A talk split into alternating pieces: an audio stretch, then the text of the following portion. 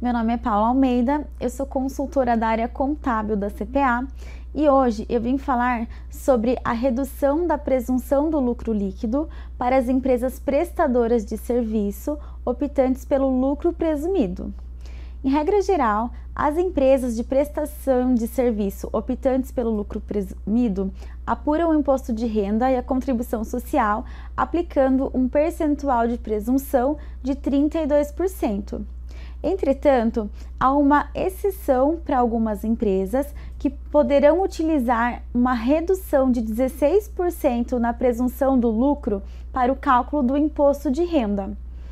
Para se beneficiar dessa redução de presunção, a empresa deverá observar as exigências previstas no artigo 220 do Regulamento do Imposto de Renda de 2018, a fim de evitar a utilização de tal benefício de forma indevida. Os pré-requisitos exigidos para a redução da base de cálculo são os seguintes: a empresa deve ser exclusivamente prestadora de serviço. Portanto, se ela tiver vinculado ao seu CNPJ algum KNAI de comércio ou de indústria, ela não poderá utilizar do benefício, tendo que segregar suas receitas para cada percentual de presunção às quais elas são correspondentes. A empresa deve ter receita bruta acumulada igual ou inferior a 120 mil reais Assim, se a empresa apurar uma receita superior a esse valor, ela deverá recalcular a sua base de cálculo, aplicando a presunção de 32% e recolher a diferença. A diferença deverá ser recolhida em cota única por meio de DARF separado até o último dia útil do mês subsequente ao trimestre em que ocorrer o excesso.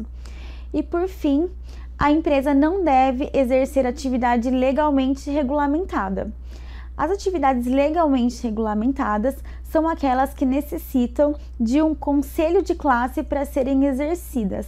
Por exemplo, o advogado precisa estar vinculado à OAB, o contador ao CRC e os médicos ao CRM.